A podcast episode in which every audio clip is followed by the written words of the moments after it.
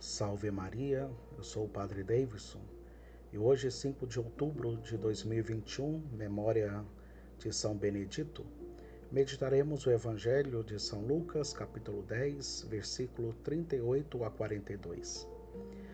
O diálogo de Jesus com Marta tem um tom familiar cheio de confiança, que nos faz pensar na grande amizade do Senhor com os três irmãos. Marta, Maria e Lázaro. Santo Agostinho comenta esta cena da seguinte maneira: Marta ocupava-se em muitas coisas, dispondo e preparando a refeição do Senhor. Pelo contrário, Maria preferiu alimentar-se do que dizia o Senhor. Não reparou, de certo modo, na agitação contínua de sua irmã e sentou-se aos pés de Jesus sem fazer outra coisa senão escutar as suas palavras. Tinha muito bem compreendido o que o Senhor diz no Salmo: Descansai e vede que eu sou o Senhor. Marta consumia-se, Maria alimentava-se. Aquela abarcava muitas coisas, esta só atendia a uma. Ambas as coisas são boas, por séculos, quis se apresentar Marta e Maria como dois modelos de vida contrapostos. Em Maria, quis se representar a contemplação, a vida de união com Deus. Em Marta, a vida ativa de trabalho. Mas a vida contemplativa não consiste em estar aos pés de Jesus sem fazer nada. Isso seria uma desordem. Os afazeres de cada um são precisamente o lugar em que encontramos a Deus, o eixo sobre o qual assenta e gira a nossa chamada à santidade, dizia São José Maria Escrivá.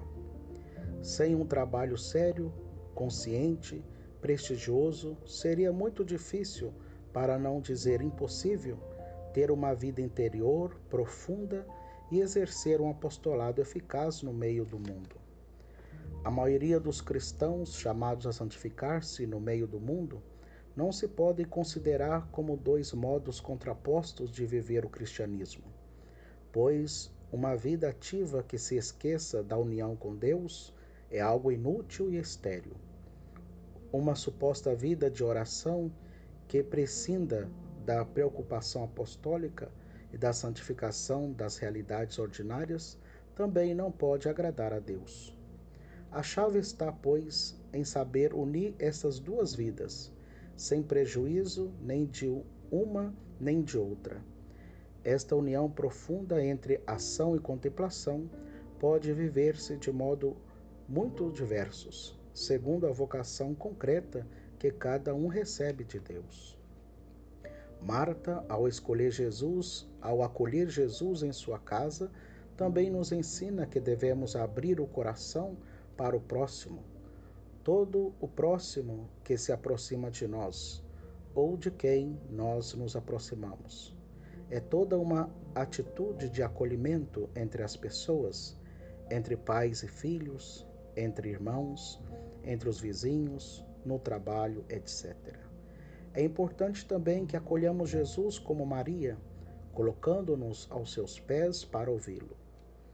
Que a Virgem Santíssima nos alcance o espírito de trabalho de Marta e a presença de Deus de Maria, daquela que, sentada aos pés de Jesus, escutava embebecida as suas palavras. Que assim seja. Amém.